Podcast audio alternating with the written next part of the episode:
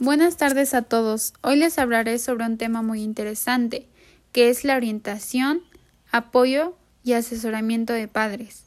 La orientación a padres es un dispositivo que implica el encuentro de un profesional, psicólogo, psicopedagogo, con papás, mamás o tutores.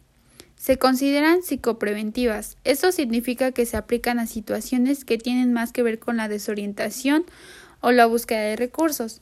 Por este motivo, no incluye en ningún momento a los hijos. ¿Qué hace el orientador a padres? Se ocupa de contener a los padres, ayudarlos a entender el comportamiento de los niños y a revisar o corregir aquellas actitudes que no sean favorables para el desarrollo del pequeño en un marco respetuoso, cuidando las ideas y valores. La orientación familiar. Son tantos y tan complejos los problemas a los que se va enfrentando el género humano a lo largo de su vida, que en ocasiones no puede dar solución, siendo necesario suministrarle asistencia organizada. Esta circunstancia compone el campo de la orientación.